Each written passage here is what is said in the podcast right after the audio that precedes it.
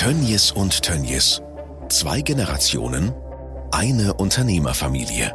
Kurzfristig sehe ich die Umsetzung der Transformation insgesamt hin zu mehr Tierwohl, hin zur Klimaneutralität. Das ist unser hochgestecktes Ziel. Wir werden diese Branche verändern. Und wir sind mittendrin. Der Name Tönnies steht in Europa für Erfolg. Ein internationaler Player der Lebensmittelindustrie. Dieser Podcast erzählt die bewegende Familien- und Unternehmensgeschichte. Über Tradition, Wandel, Erfolg, Gegenwind und Verantwortung. Folge 8. In dieser Folge geht es um die große Aufgabe, die traditionell geprägte Tönnies-Gruppe den heutigen Herausforderungen und Märkten anzupassen. Es war immer eine Stärke des Unternehmens, schnell zu reagieren und Taktgeber zu sein. Clemens und Max Tönnies sprechen über entscheidende Weichenstellungen, Zukunftsmärkte und den gesellschaftlichen Wandel, der ihre Branche stark verändern wird. Wer auf der A2 in Höhe Reda-Wiedenbrück unterwegs war, sah sie schon von weitem. Die meterhohe Skulptur auf dem Dach der Unternehmenszentrale von Tönnies. Eine lachende, glückliche Tiergruppe, Rinder und ein Schwein als Cartoon gezeichnet.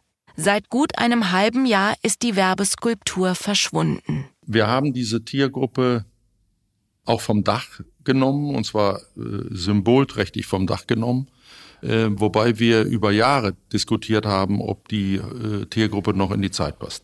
Das heißt, äh, wir haben ja uns eine T30-Agenda oder Agenda T30 nennen wir sie gegeben, wo wir gesagt haben, wir wollen die Tierhaltung verändern wir wollen unseren äh, CO2-Abdruck erheblich verbessern. Das heißt also unsere Energiebilanz, CO2-Bilanz, unsere Klimabilanz verbessern.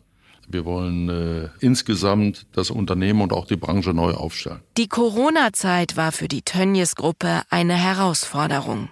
Die Öffentlichkeit hatte das Unternehmen fest im Blick. Ich habe mich dann nochmal auch selbst und bewusst unter Druck gesetzt, weil ich äh, bei dieser besonderen äh, Pressekonferenz gesagt habe, so geht es nicht weiter. Wir werden uns und diese Branche verändern und die ersten Ergebnisse liegen heute vor. Wir haben wirklich bisher ganze Arbeit geleistet und haben äh, richtig was vorzuweisen. Die Skulptur, die begleitet mich jetzt tatsächlich, seitdem ich lebe und das war immer, immer etwas, ähm, wo wir äh, als Kinder, Julia und ich, äh, drauf geguckt haben und auch stolz drauf waren. Natürlich ist das ein emotionaler Moment, wenn wir dann sagen, wir verändern uns, ähm, wir nehmen die, die Skulptur runter, äh, das, was uns früher als Kinder immer extrem ja, begleitet hat, äh, stolz gemacht hat, ähm, nehmen wir jetzt, jetzt vom Dach. Und ähm, das war, glaube ich, auch für alle Kolleginnen und Kollegen ein sehr, sehr emotionaler Moment, weil es einfach ein Teil des Unternehmens äh, war. Aber es ist die Veränderung und es dokumentiert die Veränderung, die wir, die wir voranschreiten.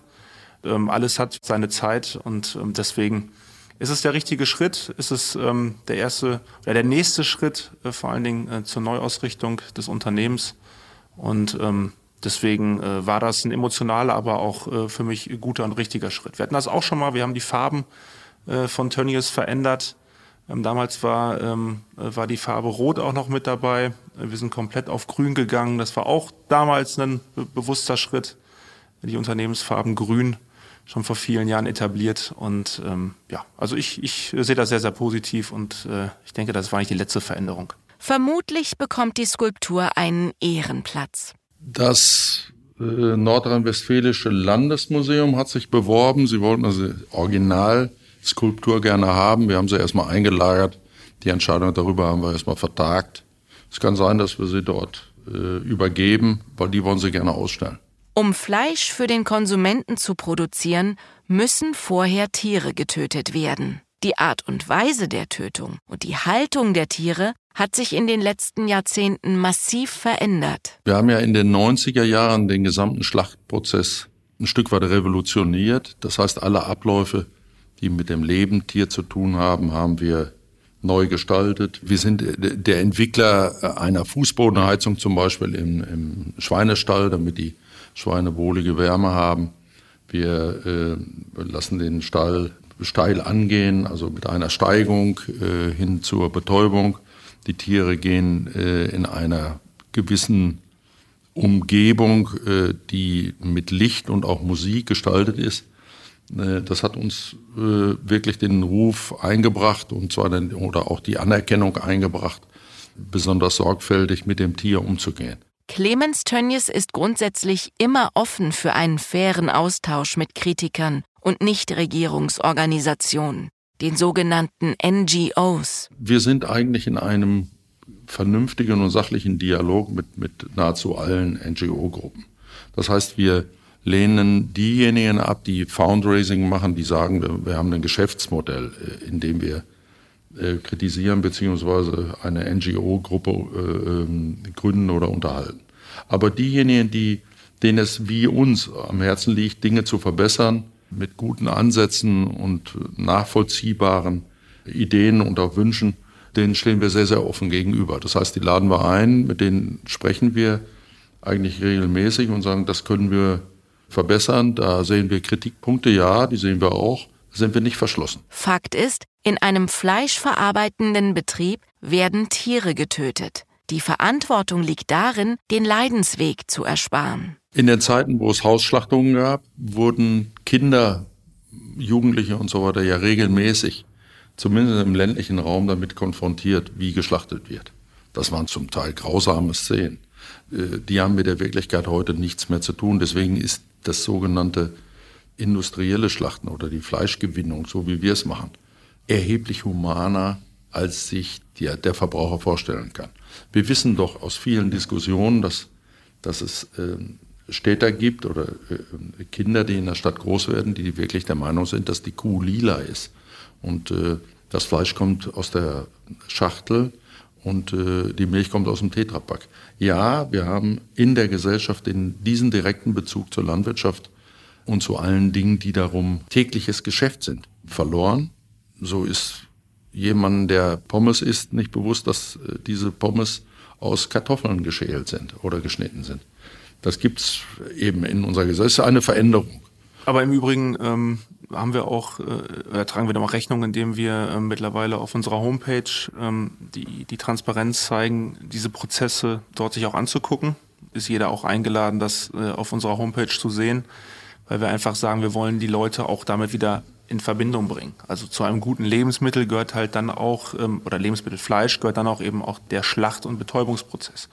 Nebenbei ähm, haben wir vor Corona und insoweit das jetzt auch, auch wieder möglich ist, ganze Schulklassen unsere Betriebe gezeigt an, an allen Standorten. Und ähm, auch in, im Kreis Gütersloh äh, sind viele, viele äh, tausend äh, Schul Kinder mit ihrem Biologielehrer entsprechend bei uns in Reda gewesen und ähm, waren tatsächlich auch erstaunt, ähm, wie dieser Prozess bei uns abläuft. Es fließt nämlich in der Form eben nicht das Blut ähm, und äh, die schrecklichen Szenen, die man vermuten lässt, äh, gibt es eben nicht. Und das ist eben auch ein, ein Teil des, des Fortschrittes, vielleicht auch von, von früher ähm, aus den Hausschlachtungen, äh, die wir entsprechend äh, bei uns haben. Und äh, deswegen ist, glaube ich, auch gerade diese Transparenz ein Beitrag, den Leuten das auch zu jeder Zeit zeigen zu wollen. Also es ist jeder herzlichst eingeladen, ähm, insofern es die, die Corona-Situation zulässt, sich das auch selber ähm, nicht nur im, im Internet anzugucken, sondern auch vor Ort selber zu sehen.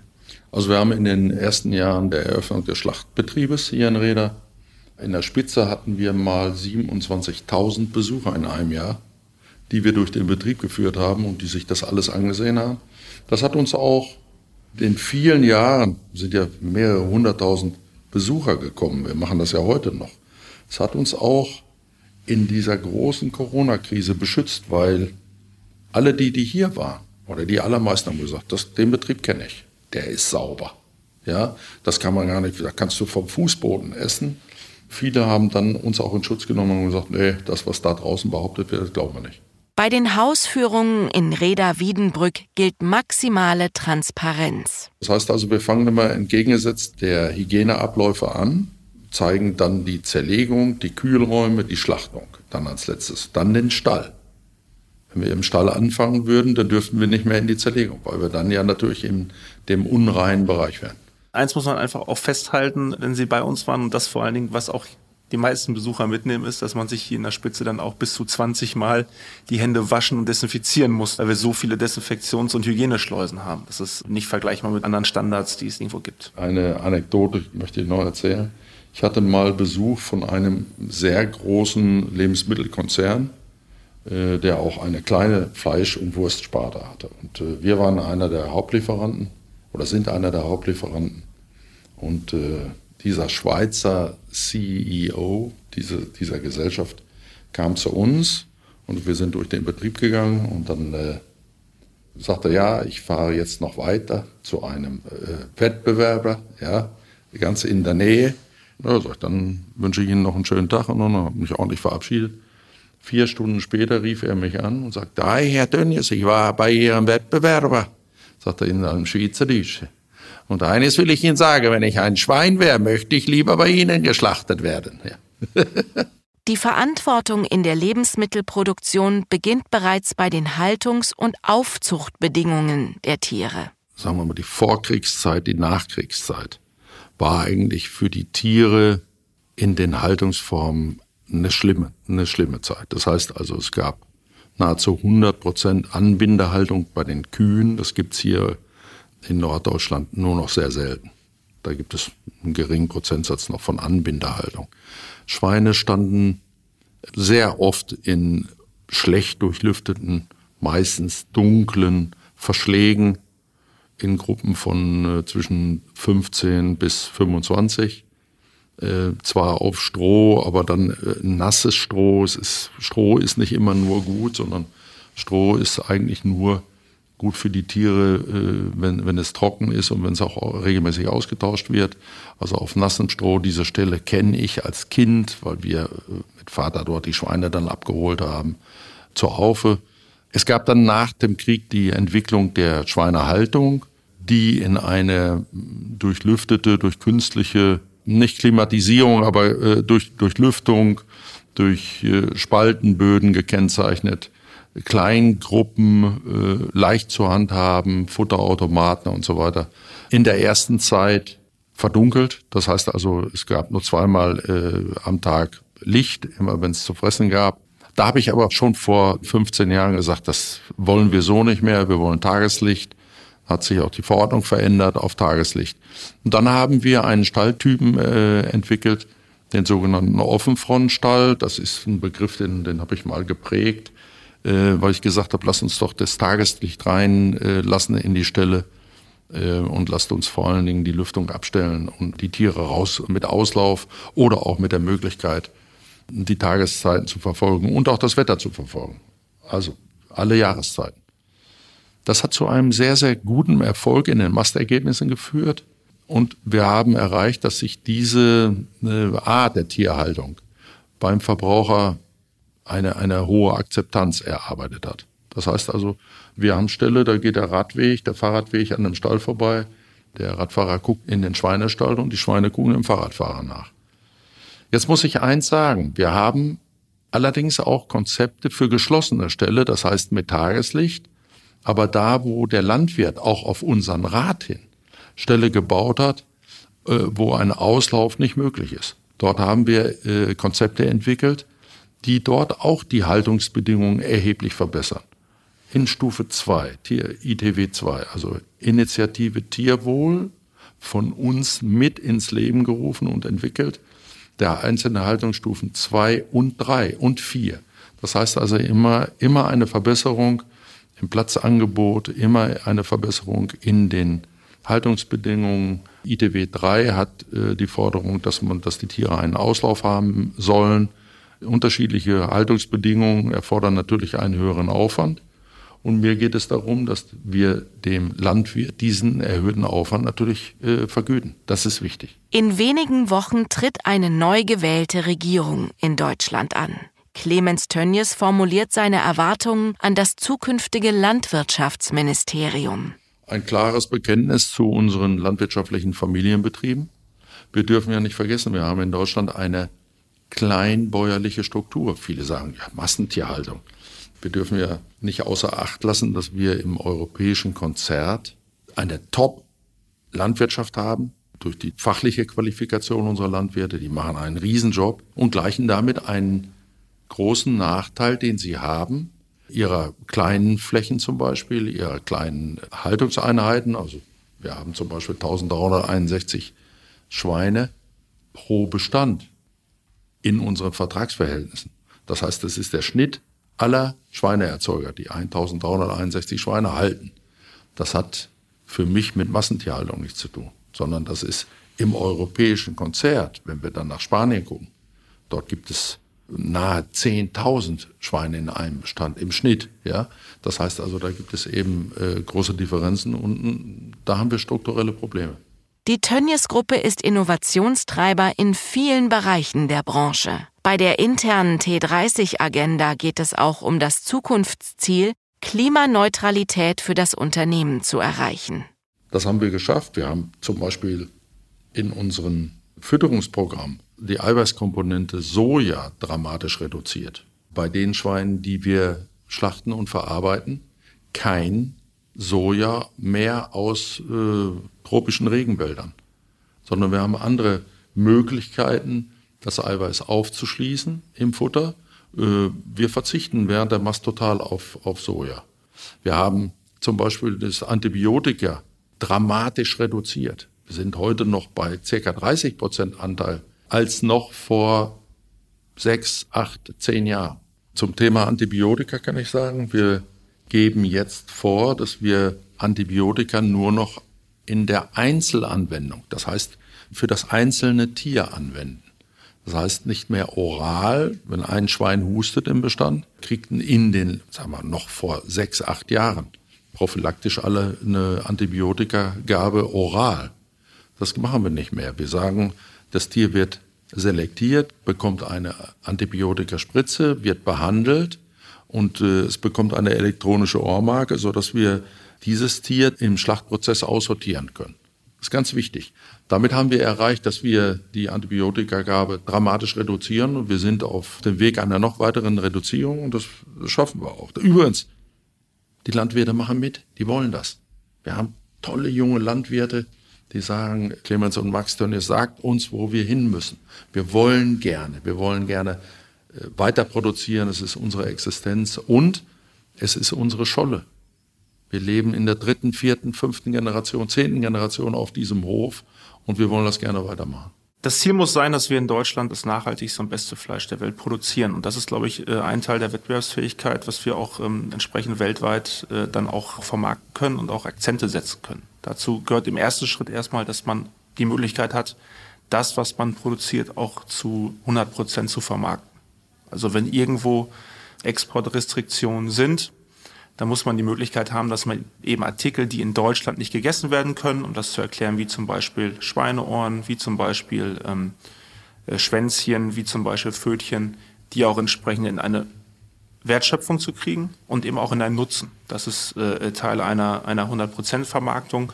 Und ähm, de facto aktuell äh, ist es so, dass wir ähm, zu 100% das Schwein verarbeiten können und äh, das muss auch weiterhin möglich sein. Deswegen ist auch entsprechend der Export ganz, ganz wichtig aus Deutschland mit den nachhaltigsten Möglichkeiten. Dazu gehört unter anderem auch, dass wir erstmal als Unternehmen klimaneutral werden, dass wir alles dafür setzen, uns dort äh, mit unserem CO2-Footprint ähm, entsprechend äh, auseinanderzusetzen, dass wir Maßnahmen machen, die äh, die Ressourcen schon reduzieren. Da sind wir auf einem sehr, sehr guten Weg, dass wir selber auf erneuerbare Energien gehen, wir haben mit unseren Dachflächen beispielsweise auch jetzt Projekte auf Solar zu gehen, äh, auf Windkraft zu gehen. Das werden wir machen, auf Biogas, was wir heute auch schon machen, also sprich ähm, entsprechende Wageninhalte beispielsweise dann auch äh, zu, zu Biogas zu verarbeiten und zu gewinnen. Wir müssen in eine Kreislaufwirtschaft.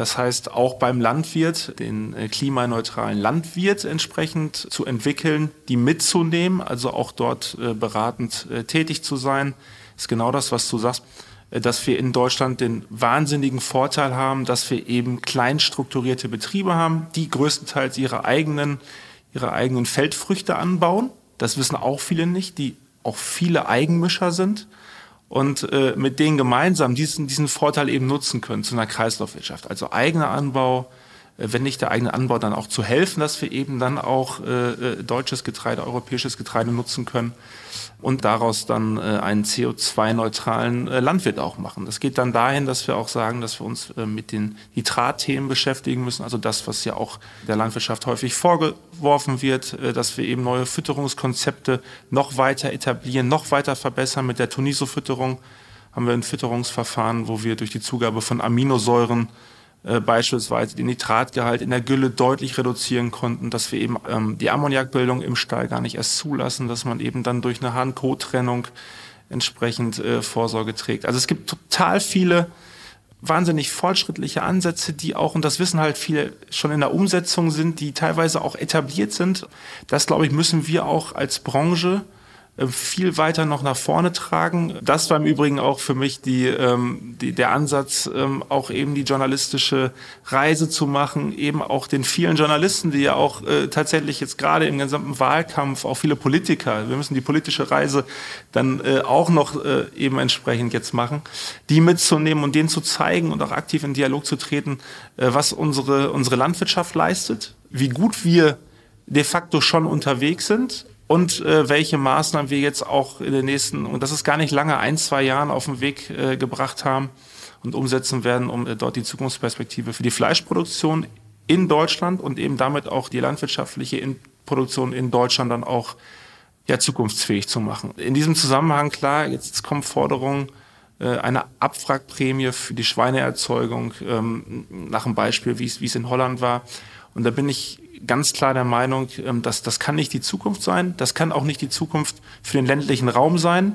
Äh, Sie müssen wissen, für eine vegetarische, pflanzliche Erzeugung brauchen Sie entsprechende tierische Erzeugung, um auch die Dünger zu nutzen. Ähm, wenn man eben sagt, dass wir in einer Kreislaufwirtschaft und eben nicht auf irgendwelche künstlichen ähm, Stoffe gehen wollen. Bio-Landwirtschaft geht nicht ohne Tierhaltung. Das heißt also, weil ich die Pflanze anbauen muss, wenn ich den Bogen weiter schlage, dann geht auch Veggie ohne Tierhaltung nicht, weil Veggie kann ich nur anbauen mit Dünger, tierischem Dünger, weil Kunstdünger ist verboten.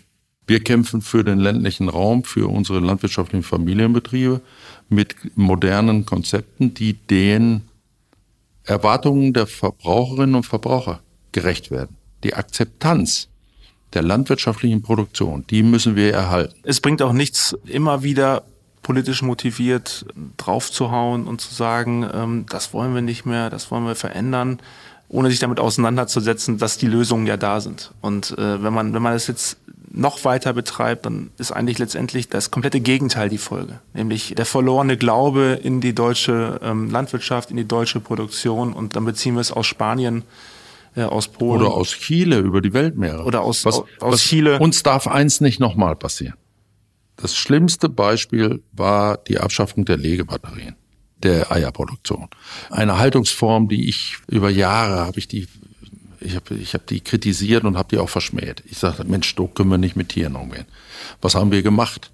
Wir sind zu kurz gesprungen. Ja, es war richtig, die Legebatterien hier zu verbieten, aber die Legebatterien wurden ja in Osteuropa wieder aufgebaut, zum Teil in der Ukraine, in Mazedonien, in, in Rumänien und so weiter. Und dann kommt das Frühstücksei zwar nicht mehr aus der Legebatterie, die kommt aus Bodenhaltung, Freilandhaltung, alles toll, aber sämtliche verarbeiteten Eiprodukte werden dann unter noch grässlicheren Bedingungen produziert. Und das darf uns nicht passieren. Das ist so der Ansatz, den wir haben. Wir müssen, nehmen wir ruhig den Begriff Made in Germany, Fleisch made in Germany unter den besten klimatischen Bedingungen.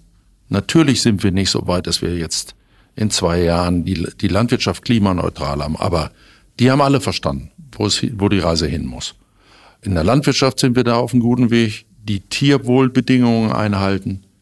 Das auch honoriert vom Verbraucher einmal durch die Akzeptanz der Produktion, aber auch über den Preis, denn das Fleisch wird dort teurer, nicht doppelt so teuer wie heute.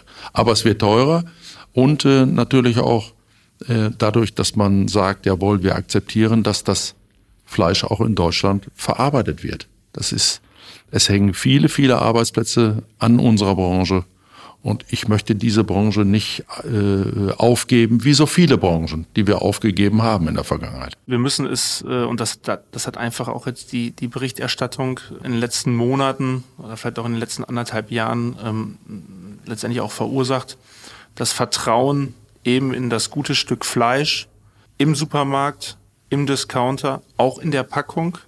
Ähm, das muss zurückgewonnen werden, dass auch der Endverbraucher, der es sich das Fleisch beim Metzger in, in der Form nicht leisten kann, ähm, dann auch wieder gerne isst und auch ähm, ein gutes Gefühl dabei hat.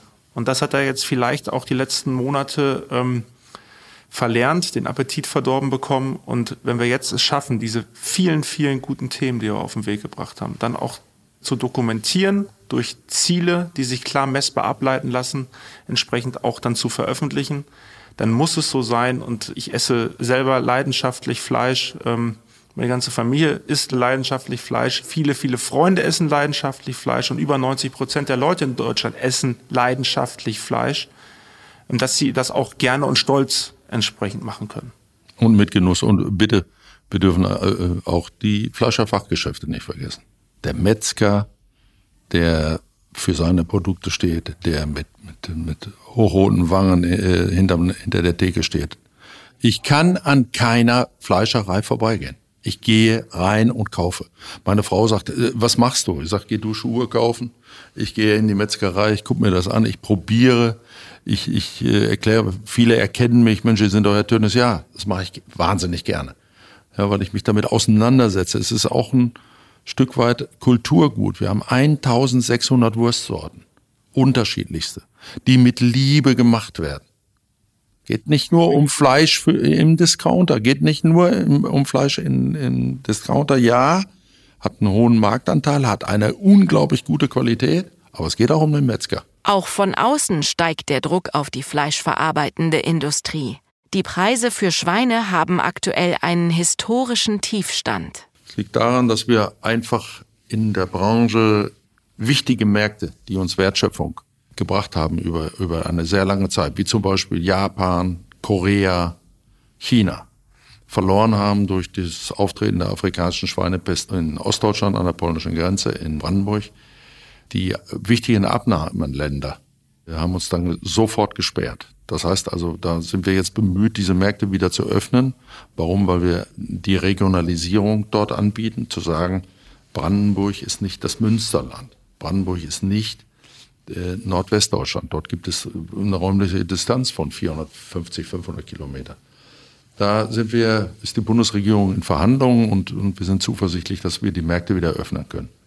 Dieses Wertschöpfungspotenzial von 25, 30 Euro Cent am Kilo Schweinefleisch fehlt uns.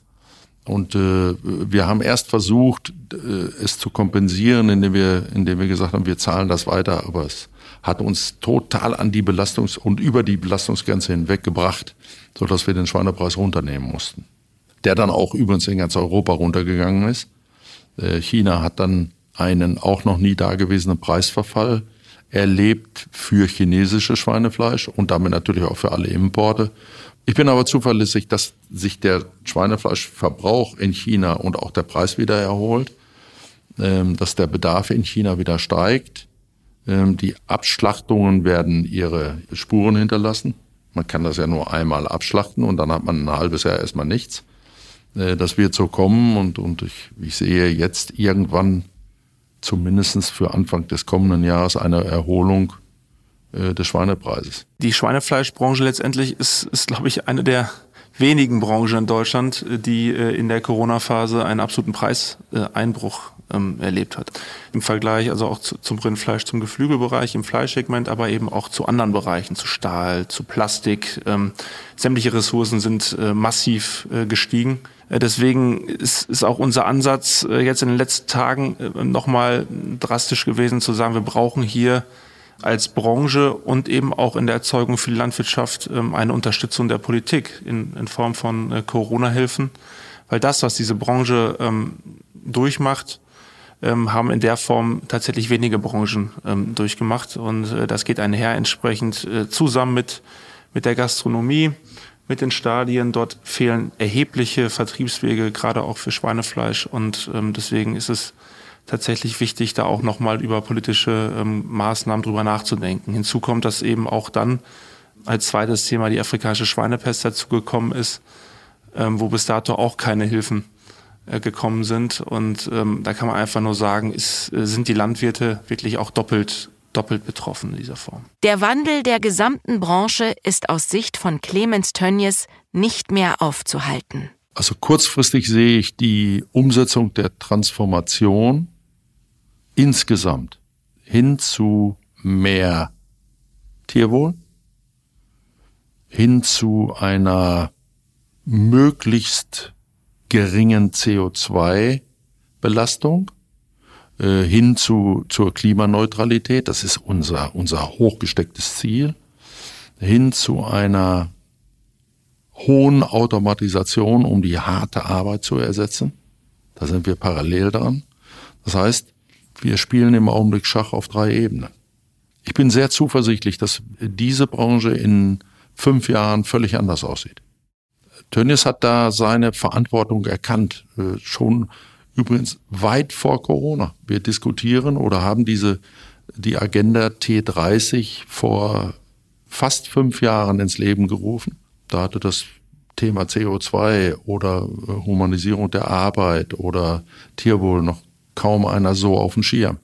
Äh, wir werden unseren Beitrag als Marktführer dort leisten und werden treiben, so wie wir viele Dinge seit den 80er Jahren massiv getrieben haben. Wir werden diese Branche verändern und wir sind mittendrin. Die Automatisation einzelner Prozessschritte in unseren Abläufen ist ein wichtiges Thema. Hierzu ist nicht so sehr gedacht, dass wir jetzt äh, große äh, Massen an Arbeitslosen produzieren oder, oder Menschen freisetzen, sondern wir wollen die schwere Arbeit ersetzen durch Maschinen, durch Roboter. Da sind wir auf einem guten Weg. Dazu brauchen wir natürlich gut ausgebildete Fachkräfte, die diese Roboter bedienen können. Und wir haben im äh, August unsere Lehrlingswerkstatt eingeweiht. Da bin ich sehr, sehr stolz drauf, für, und zwar für den technischen Bereich. Eine Investition, die wir mit über zweieinhalb Millionen umgesetzt haben, zweieinhalb, 2,5 Millionen Euro, um dort bis zu 30 äh, Mechatroniker, Elektriker, Elektroniker und so weiter auszubilden, die wir dringend brauchen. Das haben wir in die eigene Hand genommen, da bin ich besonders stolz. Dieser Podcast ist bislang erschienen mit acht Folgen. Clemens und Max Tönnies sprechen über den Aufbau des Unternehmens und die Herausforderungen. Es geht um Schalke 04 und auch um die Familie Tönnies privat. Alle Folgen sind gratis verfügbar auf den relevanten Podcast-Plattformen. Und folgen Sie auch der Tönnies Gruppe bei LinkedIn, Twitter, YouTube und Instagram.